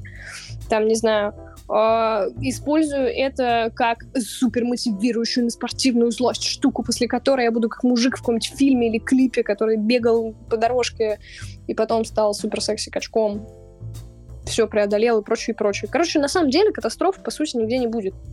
Поэтому как преодолеть страх ошибки, качать осознанность, прояснять и конкретизировать, и учиться смотреть рационально со стороны. И где-то на этом месте, кстати, мы с тобой еще рекомендовали медитации. Вот. Да, э, там, по-моему, что-то у нас было про осознавать А это в этом же, это, это в этом же вопросе как было. Как-то, как-то нас спросил, да, вчера участник, трансляции. Угу. Но суть в том, что, короче, ребят, мы рекомендовали медитации и рекомендуем все еще, потому что это очень сильно прокачивает работу вашего мозга, если вы это делаете а, больше, чем там 5 минут, условно около 10. Это конкретно вам э, Нихуя повышает себя. активность одних зон, э, Около 10 новичку я вообще никогда бы не Нет, стал на... советовать. Вообще новичку, никогда. Новичку, дорогой новичку, это и не светит. Э, что светит новичкам? 3-5 минут садитесь, просто сохраняете одно и то же положение тела и дышите. Фокусируйтесь на дыхании. Никакого просветления, никаких чакр, никаких там супер бонусов, поз лотоса и прочего. Просто то, что вы сохраняете неподвижное положение и дышите, очень хорошо качает стрессоустойчивость вашей нервной системы, возвращает вас в текущий момент, э, учит качать концентрацию внимания и многое-многое другое. В общем, если вы будете делать это регулярно, ваша префронтальная кора и прочее скажут огромное спасибо, и будет здорово. Так точно поддерживаю. Не, не буду в этот раз там умничать и еще что-то рассказывать. Вот, просто скажу, да, да, чуваки, медитируйте. Нет. Медитация это круто. Вот. Хотя, опять же, сам, например, я вот, вот так по-честному, да, я медитирую только в периоды нужды, так сказать. То есть, либо я нахожусь сейчас на каком-то там выездном живом тренинге, мероприятии, еще где-то. Вот я там могу медитировать прям каждый день. Или если я сел что-то учить. То есть я приобретаю какой-то новый навык, э, медитации помогает в приобретении новых навыков, поэтому в эти периоды я тоже стараюсь сидеть и там непосредственно перед тем, как я там, не знаю, там открываю какой-нибудь текстик или там пытаюсь какой-то навык, там типа печатать э, вслепую на клавиатуре, допустим, банально, вот, угу. посидел, помедитировал и потом сел приобретать свой замечательный навык, потому что в таких э, случаях он намного лучше и быстрее э, впитывается, так сказать. Это тоже прикольно. Жиза, Но вообще, вообще, мечтаю однажды прийти к тому моменту, когда я просто буду медитировать каждый день, даже если это, ну, просто обычный день. Но, угу. читая интервью с Далай-Ламой, когда его спросили, а когда будет э, легко медитировать, э, и он сказал, я медитирую каждый день там по дохера часов, и это все еще пиздец тяжело сесть и начать медитировать первый раз за день. И ты такой, блять, если Далай-Ламе тяжело, понятно, мне легче не станет. Ну, да. Поэтому, чуваки, когда вы садитесь, такие думаете, блин, ну это же вот эта вот медитация, сесть, ничего не... Просто ничего, блядь, не делать, 5 минут, дышать, вы чё? О, у меня и так-то времени нет, я не могу время найти, там, не знаю, пожрать нормально, приготовить. Я угу. вот сегодня, я сегодня там ел доширак, понимаете, потому что у меня времени нет, я вот не приготовил. А вы говорите мне сесть 5 минут, ничего... Да, мы говорим, блядь, сесть и 5 минут ничего не делать, потому что это помогает тебе решить совершенно другой ряд проблем, о которых ты даже не в состоянии сейчас подумать. Да, да, именно так. Соглашусь. И еще подведу еще раз к вопросу вчерашнему, э, вчерашнему, который мне задавал один из моих бывших клиентов, который пропал на какое-то время, потом появился и вывалил на меня, и, ну, теперь я вываливаю на тебя и делюсь с аудиторией а, его текущей ситуацией. Вот. А, практически прямая цитата. Меня шарахнула апатия, я не знаю, чего я хочу. Я еле вышел из зацепенения с помощью мысли, что жизнь конечная и много чего я не успею в таком состоянии. Я много работаю, вот даже думаю к психологу записаться или там антидепрессанты попить. Стресс скопится, и хотя я и не неженка. И вообще меня люди бесит. Да, вот мне многие говорят, типа, да ничего ж не изменилось. Типа, как можно грустить с такой зарплатой выше среднего? Ты что там, напридумал себе проблемы сам? Короче, хочется поубивать этих людей, которые просто думают, что я тупой. И в итоге я отстраняюсь от всех. Вообще копится напряжение, сон косится, желание что-то делать вообще по жизни пропадает. Даже с девушкой пришли к модели партнерства, и меня вообще, я понял, что меня начали бесить люди. Короче, сложно сформулировать. Какая-то апатия, уныние, раздражительность. Может, у тебя есть какой-то опыт, ты мне тогда помог, может, и сейчас подскажешь. Мне пока видится две, э, два пути. Это попробовать просто побыть одному, отдохнуть от всего, или это психолог и антидепрессанты. Вот, еще раз все это перечитал, выговорил тебе. В общем, что ты об этом думаешь? Я потому что, еще раз говорю, я знаю, что я ответил человеку, но мнение профессионала, человека, который на этим на хлеб зарабатывает и работает с этими вещами э, регулярно, во всяком случае, чаще, чем я, вот, оно, конечно, все-таки здесь э, весьма и весьма интересно. Йоу, сейчас расскажу. Ну, э, значит, момент первый. А, апатия, сейчас с некоторыми оговорками, но в основном это все-таки чувство, которое наш организм использует для того, чтобы включить режим энергосбережения. То есть апатия дает нам что? Отсутствие мотивации к действию, вялость, желание лежать, э, такая ангидония может включаться, это когда мы не получаем удовольствие от того, что раньше нам его приносило. И, по сути, все это заточено на один простой посыл — эй, положи свое тело на диван и убери какие-то непонятные штуки, которые меня расходуют. Я хочу отдыхать. У меня восполнится ресурс, после этого мы начнем что-то делать. Но как мы вчера уже вспомнили ближе к концу нашего диалога на эту тему, сначала очень важно, чтобы вы проверили всякие разные медицинские патологии, потому что, во-первых, э, апатия в норме не должна длиться больше трех недель. Если вам стабильно хреново, реально три недели подряд, каждый долбанный день, все это продолжается, то, пожалуйста, обратитесь к специалисту, к врачу, к психотерапевту, к неврологу, к психологу, но к какому-нибудь специалисту, пожалуйста, отнесите себя. Дело в том, что такое состояние может быть вызвано не обязательно кукушечной патологией, а такими штуками, там, как, например, недостаток витамина D. Или вы можете находиться в клинической депрессии, которая все-таки про дисбаланс всяких биохимических процессов, которые фиксируются, э, блин, фиксируются, фиксятся. Вот что я хотела сказать. Медикаментозно. Вызывайте а, фиксиков вот срочно. Else. Да, вызывайте фиксиков. Вот else, вот else. Mm. Ну, во-первых, судя по описанию, парень как раз находится в кризисном состоянии, это нормально. Ну, то есть кризисное состояние, это не обязательно, если вам много отрубило, или это какая-то травма огненными буквами по небу. Нет. Что бы я порекомендовала в первую очередь? Это убрать, наверное, лишние контакты с людьми, которые его постоянно обесценивают. То есть, почему они это делают, понятно. Мы хотим расхмурить нахмуренного человека, нам хочется более веселого, приятного собеседника, и иногда мы искренне порим чушь, которая человеку не помогает, а ухудшает. В связи с этим вчера углубилась, сегодня постараюсь сказать кратко, по поводу того, как просить, давать поддержку, что еще в этом случае делать. Если вы хотите поговорить с кем-то из близких, то, пожалуйста, обозначьте, что вам от них надо. Я хочу, чтобы ты меня выслушал. Я хочу, чтобы ты со мной посидел. Закажи мне пиццу, займи мне денег, погладь меня по голове, отсоси мне. Варианты разные, но вы должны четко их обозначить. Подумайте, какая может быть альтернатива, если человек не может дать вам то, что вы хотите. Например, вы пишете своему корешу «отсоси мне», и, ну, пожалуй, он может вам отказать. Ему, возможно, не откликается такой способ помощи. Что мы делаем в этом случае? Мы, во-первых, даем человеку право не мочь вам помочь. Он может быть в другом городе, не в ресурсе, в личных проблемах. У него может быть какая-то сложная ситуация. Он может просто не хотеть это сделать. Это, в принципе, нормально. Не стоит делать из этого выводы по поводу вообще всей вашей там дружбы и коммуникации, но в моменте просто дайте ему это право. А... Дальше. Если вдруг к вам врывается человек и такой, у меня кризис, помогай. Скорее всего, человек в кризисе не обозначит, как именно ему надо помочь, поэтому спрашиваем его об этом. Говорим, дружбан, тебе что? Водички, напиться с тобой, погулять сходить, пожалеть, выслушать, посоветовать. Получается супер, круто, отлично, здорово.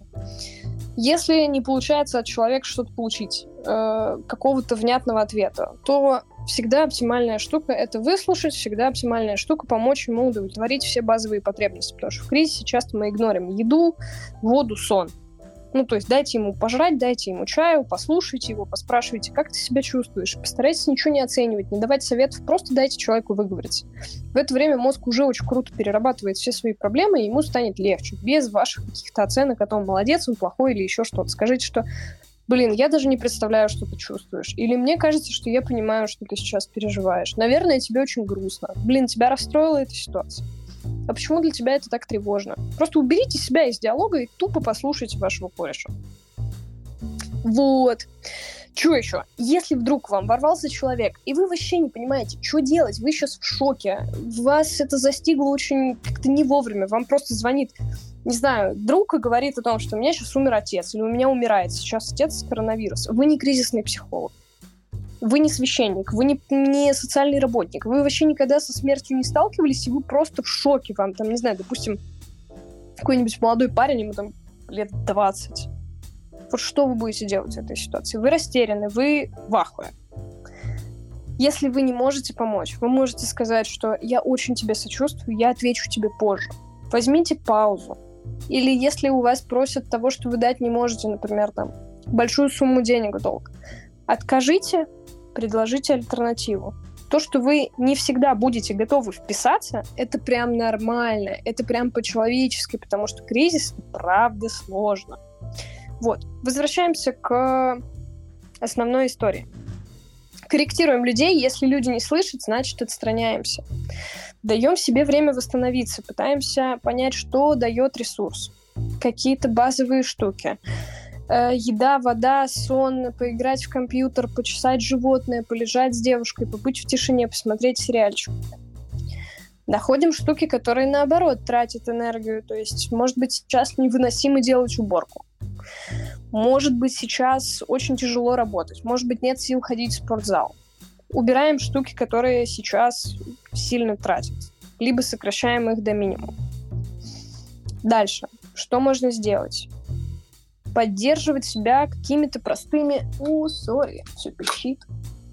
Простыми базовыми штуками, типа разбавить общий негативный фон можно сделать очень простую практику. Я ее на курсах всегда даю участникам, которые работают над кризисными состояниями. Она в долгосрочке дает офигенный эффект. Три простейших вопроса. Первое. Спросите себя, что сегодня было хорошего? Какие пять, там, три, четыре хороших момента за день я могу перечислить? Даже самые мелкие. Похвалите себя, подумайте, почему я сегодня молодец Потому что я смог встать с кровати и пойти на сраную работу. Потому что я почистил зубы. Потому что я дописал отчет. Потому что я убрал лоток за котом. Круто. Дальше, последний вопрос. Что я сделал для себя? Что я могу сделать для себя? Одну-две вещи. Просто постарайтесь их достать. Это очень важно, потому что когда мы в кризисе, вокруг обычно прям говно. И это на самом деле очень суровый момент, когда вам постоянно приходит типа плохая новость, плохая новость, плохая новость, плохая новость, плохая новость, плохая новость. А наш мозг, он не очень, к счастью, заморачивается над размером новостей. Ему важен сам окрас.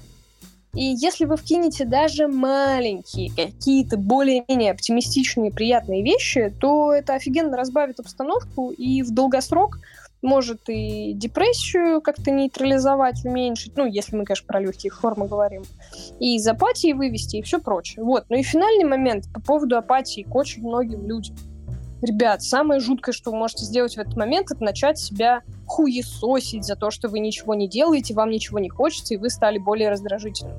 Пожалуйста, займите по отношению к себе нормальную, сочувствующую позицию. Представьте, что вы это ваш, там, не знаю, ребенок, лучший друг, кто-то очень близкий вам, о ком вы действительно хотите позаботиться. И вот без этого, без говна на вентилятор. Как-то так. А, сразу много таких, знаешь, э, мыслей в голове возникает. Во-первых, начиная с того, что вот ты опять говоришь там э, сколько-то там пара недель, тройка недель, там какие-то вот эти нереалистичные, на мой взгляд, цифры, потому что, чуваки, ну, как бы, жиза обычно выглядит по-другому. Она выглядит так, что спустя два, а то и три месяца ты понимаешь, что э, вроде ничего не изменилось, вроде все как обычно, но при этом, ну, вот что-то прям вот совсем не так ну вот где-то вот какой-то драйв умер, вот, ну вот это вот ангидония, как э, если говорить прям за, за, занудным задротским языком, вот это ощущение, что вещи, которые раньше радовали, они что-то как-то, ну вот меньше радуют, и ловишься на мысли, что не хочешь сделать вообще нихуя. Вот, в...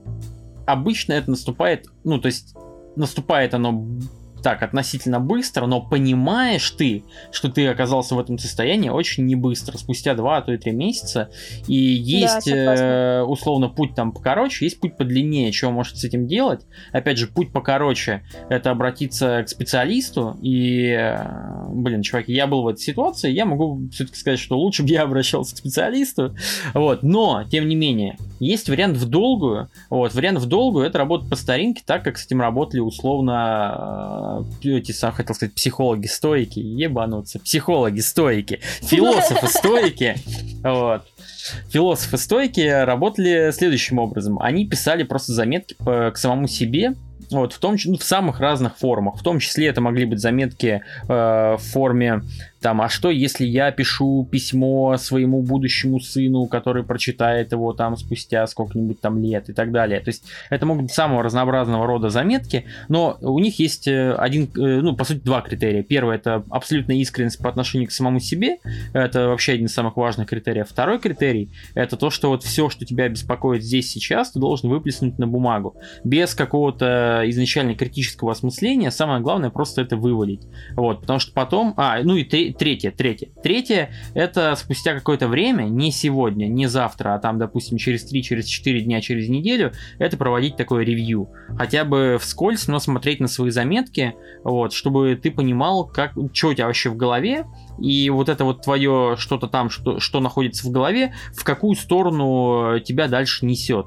Вот. И эта практика, она на самом деле очень круто помогает. Мне она помогла, Но опять же, это занимает время, и у кого-то это займет больше времени, у кого-то меньше времени. Если вы чувак без опыта, то, возможно, вам в этом нужен какой-нибудь человек, который будет э, подсказывать, что как. Это может быть коуч типа меня, вообще ни разу не реклама. Может быть психолог-профессионал, который с этим работал больше, чем я, с подобными ситуациями. Например, например, Милана.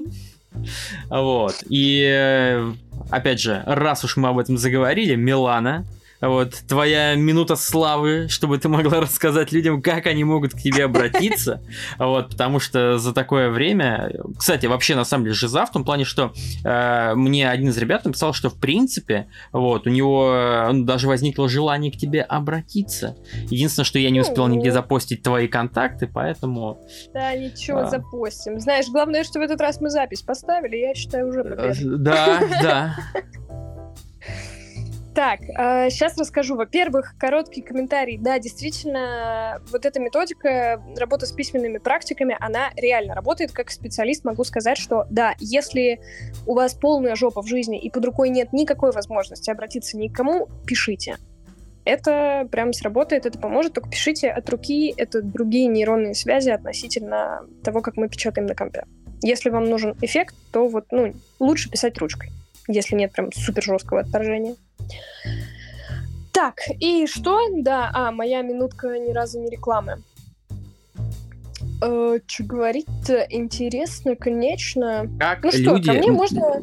Где люди могут о, о тебе посмотреть, почитать, э, поподзыривать за тобой? И если они захотят yes. к тебе записаться, то как они могут это сделать? То есть, типа, куда писать, что писать?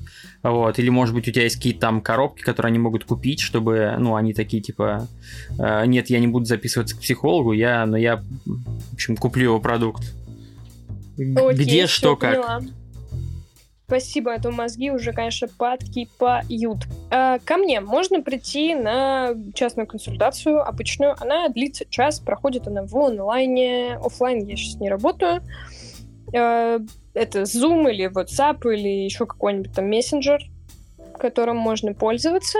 Для этого нужно мне просто написать в WhatsApp, в телегу, в Instagram. Мы скинем мой Instagram. Я очень плохо его веду, но, может быть, если вы будете там что-то мне писать и тыкать меня, может быть, я буду вести его лучше.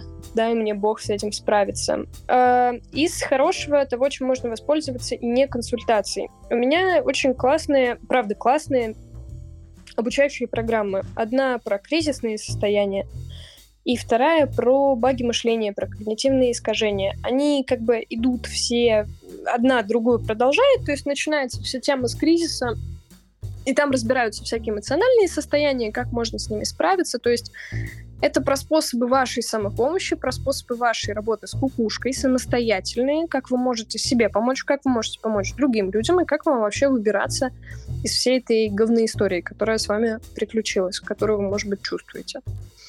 Вторая программа про когнитивные искажения, она про то, как, у нас багует мышление, какие у нас есть системные ошибки, которые мы заработали тупо в процессе эволюции. Но часто мы искренне верим, что нет, я Ванга, я читаю мысли, я экстрасенс, я идеально считываю людей, там все такое, или все действительно смотрят только на меня, и куча-куча-куча других всяких багов. Можно послушать э, в этой альфа-прокачке, прости господи, мое выступление. я там про них рассказываю и, может быть, что-то прояснится. Вот там это две такие крупные программки, которые очень полезны, если вдруг впадлу прям идти на них и их проходить, потому что их я буду запускать только, наверное, в конце октября в этом сезоне. Можно просто купить методички, почитать их, если вам впадло читать книги и доставать много материала. Вот там он короткий. Ну и по сути, это, в общем-то, все. Что еще? Не знаю, может быть, вам это понадобится. Я на заказы пишу тренинги, курсы, всякие там, не знаю, разные лекции, читаю, провожу, это мне все нравится, это прикольно. Вот. А, это, это как раз э, в прошлый раз был у нас разговор с тобой о том, как ты вообще умудрилась э, родить целые там несколько коробок, потому что для меня это такое задание сложное. Вот, а ответ очень простой. Э, просто писать это не для себя, а для кого-то. Потому что для себя, но все время как-то долго, все время такой думаешь, ну можно отложить вот это вот все. Да, да, да. Вот. Да. Ну, либо вот как у меня получилось с моей первой программой, когда просто это была ситуация такой, типа, острой нужды.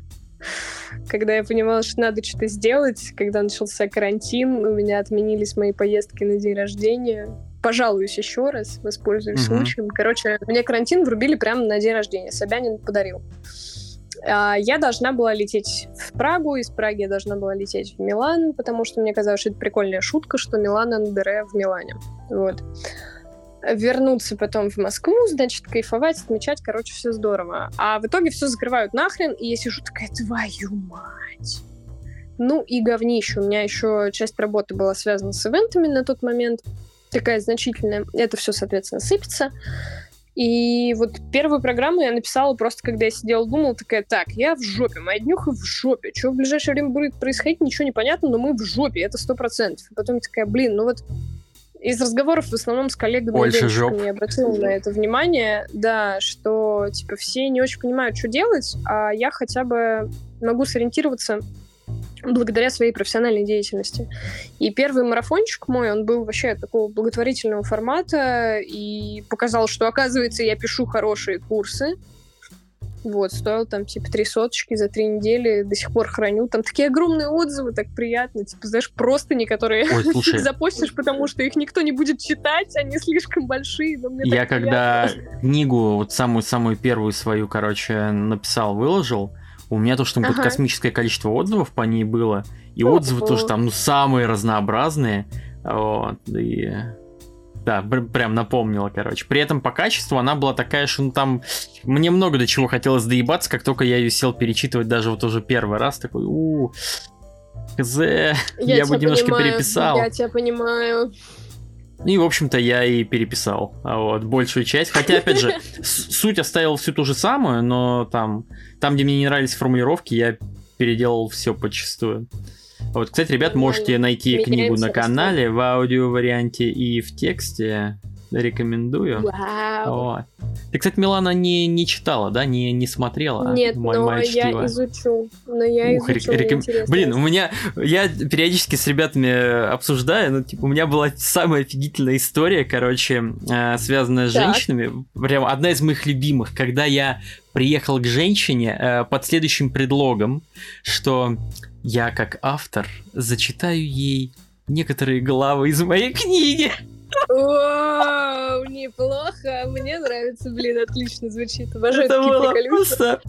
Да, да. От, от этого попахивало неким сюрреализмом, вот, но... А в этом классно, знаешь, такая грань приятная, прям настолько да. упорото, что аж хорошо.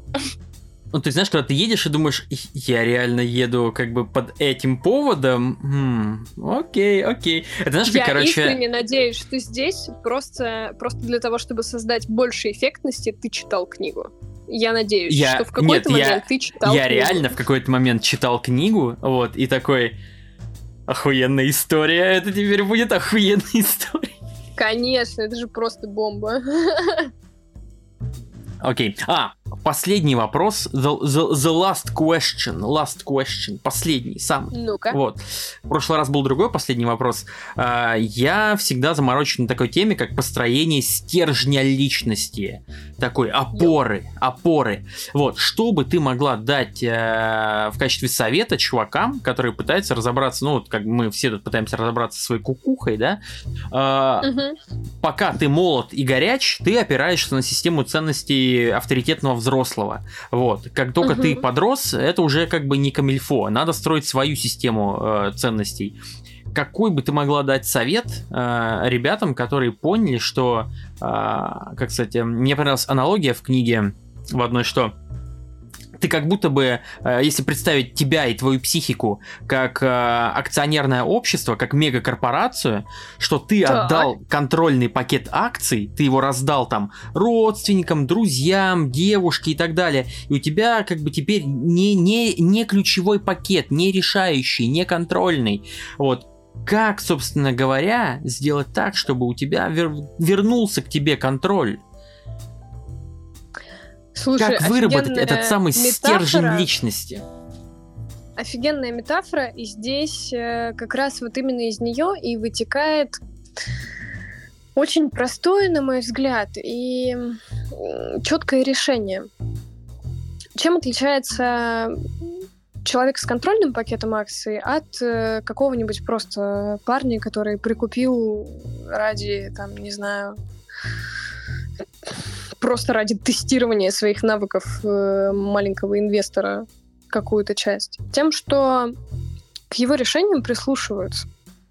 Его решения имеют вес. И отчасти у него есть та ответственность и понимание стратегии развития компании, прочего, прочего, прочего, он может принять такие решения, которые поведут куда-то, куда надо. То есть с чем мы часто сталкиваемся, говоря об отсутствии стержня или о том, что наш контрольный пакет акций передан каким-то другим людям.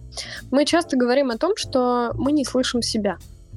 Либо мы слышим себя, но не доверяем себе. Поэтому то, что я бы порекомендовала парням в прокачке себя в этом направлении. Во-первых, научитесь слышать, что вы думаете о той или иной ситуации. Да, вы можете ошибаться, да, ваше мнение может измениться со временем, да, в какой-то момент вы можете сказать, господи, я повел себя как конченый долбоеб, я что, серьезно? Да, на тот момент это было серьезно. На тот момент именно такое решение казалось вам самым лучшим. Это норм. Попробуйте понять, а как у вас в жизни с сомнениями, потому что часто опять же, вот это недоверие к себе или непонимание своих решений, оно выражается в том, что мы просто дофига сомневаемся, уходить с работы или нет, пробовать новую специальность или нет, подходить знакомиться или не подходить. Мне сейчас получать права на механику или на автомате? И прочее, и прочее, и прочее. Вот в этой амбивалентности мы замираем и дальше никуда не движемся. Для того, чтобы стержень каким-то образом выстроить, вы должны уметь решаться принять решение и принять ответственность за это решение. Пробуйте с самого простого. Что я сожру на завтрак? Я куплю сейчас эти джинсы или нет? Мне нравится эта еда. Мне нравятся эти джинсы. Мне нравится эта девушка. То, что сейчас сказал мой друг, мне нравится или нет. Сначала, может быть, это будет какой-то такой анализ типа ситуации, которые уже случились. Потом начинайте спрашивать себя в моменте Потом начинаете думать о том, что хорошо, моя мама считает вот так, а я как отношусь к этому вопросу? То есть проанализируйте свое отношение к каким-то догматичным фрагментам вашей жизни. Религия говорит так, что я думаю по этому поводу. Мое правительство говорит так, что я думаю по этому поводу. Мой коуч говорит так, что я думаю по этому поводу. Как только вы научитесь делать хотя бы вот эти шаги, там к этому самому стержню уже будет пролегать вполне четкая прямая дорожка. Я вот Думаю, что раска... А, универсальный рассказ... совет, наверное, такой. Ты вот рассказываешь, я сразу вспоминаю как бы момент, когда я работаю с людьми, я не, немножечко на другой вещи фокусирую, ну, так как бы хочу, чтобы ты меня поправила или не поправила. Я фокусирую, угу. ну, пос, поскольку я обычно э, работаю с людьми как бы относительно каких-то ну, э, реальных ситуаций в реальном мире, вот, но они таких, ну, чуть-чуть более абстрактных, то я разбираю эти конкретные ситуации, например, там знакомство с девушкой в метро, например, угу. и чувак такой, блин, ну вот, типа, а что подумают люди? Вот она в метро едет, короче, я такой подойду, а люди такие подумают, типа, вот он мудак телку клеит в метро, а здесь все люди приличные, угу. и так вот. И вот я пытаюсь от чувака добиться того, чтобы он посмотрел на ситуацию с разных сторон и по итогам мог сказать себе, вот, что, блин, да это нормальная ситуация, вот в этой ситуации, если парню нравится девушка в метро, подойти и заговорить с ней, это правильное действие. Я, вот, ну, типа, принять для себя вот это решение внутреннее, угу. что это правильное действие, и получить для себя ответ, практическую рекомендацию, и потом воспользоваться ей и провести какой-то анализ. Типа, было окей, не окей, как себя чувствовал угу. там, и так далее. Вот. Слушай, ну, э, по факту то, что ты рассказываешь, это частный компонент того, что проговорила я, поэтому, да, соглашусь, безусловно. Это же та самая ответственность за решение, понимание того, какое решение именно мое, не общество говорит мне что. Э, потом, опять же, это ответственность принять свой страх. То есть, да, я сейчас сделаю то действие, которое меня пугает. Но кто принимает решение? Это стоит Даниил Коровин с пистолетом у моего виска и говорит, сука, сейчас либо подойдешь, либо как бы ты понял. Блин, ну, ну тогда уж нет. Тайлер да, тогда уж Тайлер Дёрден из бойцовского клуба приставил пистолет и говорит. Блин, тогда вот вообще идеально. Да, это вообще идеально, конечно, прекрасно было бы. Но дороговато, я боюсь. Дороговато. Вот, то есть э, мы возвращаем в любом случае человеку человека. Чтобы у него были его опоры, он должен знать, где он сам и кто он сам. О, это вообще не, не надо, не надо туда. Это не, не много... открываем это, не, не, не открываем этот ящик не Пандоры. Туда надолго. Предлагаю бежать бежать. Это, понимаешь, я один в среднем два с половиной, иногда три часа с человеком обсуждаю. Если я сяду сейчас с тобой просто болтать на, на эту тематику, мне кажется, мы можем целый день просто на это убить и такие типа... Мне кажется, ну, нормально. от меня дела на неделю, Дань. Ну, окей, может быть, может быть, вполне. Верю. Ох, так, ну что, когда отпуск планируем? А, ладно. Ой, я бы уже скоро сходила. Ну ладно, может быть, кто-то обратится. Так что пока поработаем. Окей. Что, подвязываем будем, все это дело? Да, будем подвязываться потихонечку или по-быстрому, там, как получится. Э, хотелось бы от тебя в конце получить какую-то какую практическую, может быть, рекомендацию или какой-то совет для моей аудитории, или, может быть, просто какое-то подведение итогов, в общем, как-то э, сделать умное лицо, сказать что какое-то такое последнее слово, напутствие, вот, перед тем, как мы будем говорить, что сегодняшний выпуск подошел к концу. Хорошо. Котятки, хочу сказать две вещи. Первое, отъебитесь от себя. Но это не значит забейте, это не значит смиритесь, это не значит оставайтесь там тем, кем вам не нравится оставаться. И вторая вещь. Ваша психика всегда работает за вас. Даже если у вас трясутся руки, начинается паническая атака. Она старается вас защитить и уберечь. Поэтому скажите своей кукухе спасибо и пригласите ее куда-нибудь там, не знаю, в ресторан или к специалисту. С вами был подкаст «Мужик в большом городе». Пока, ребят.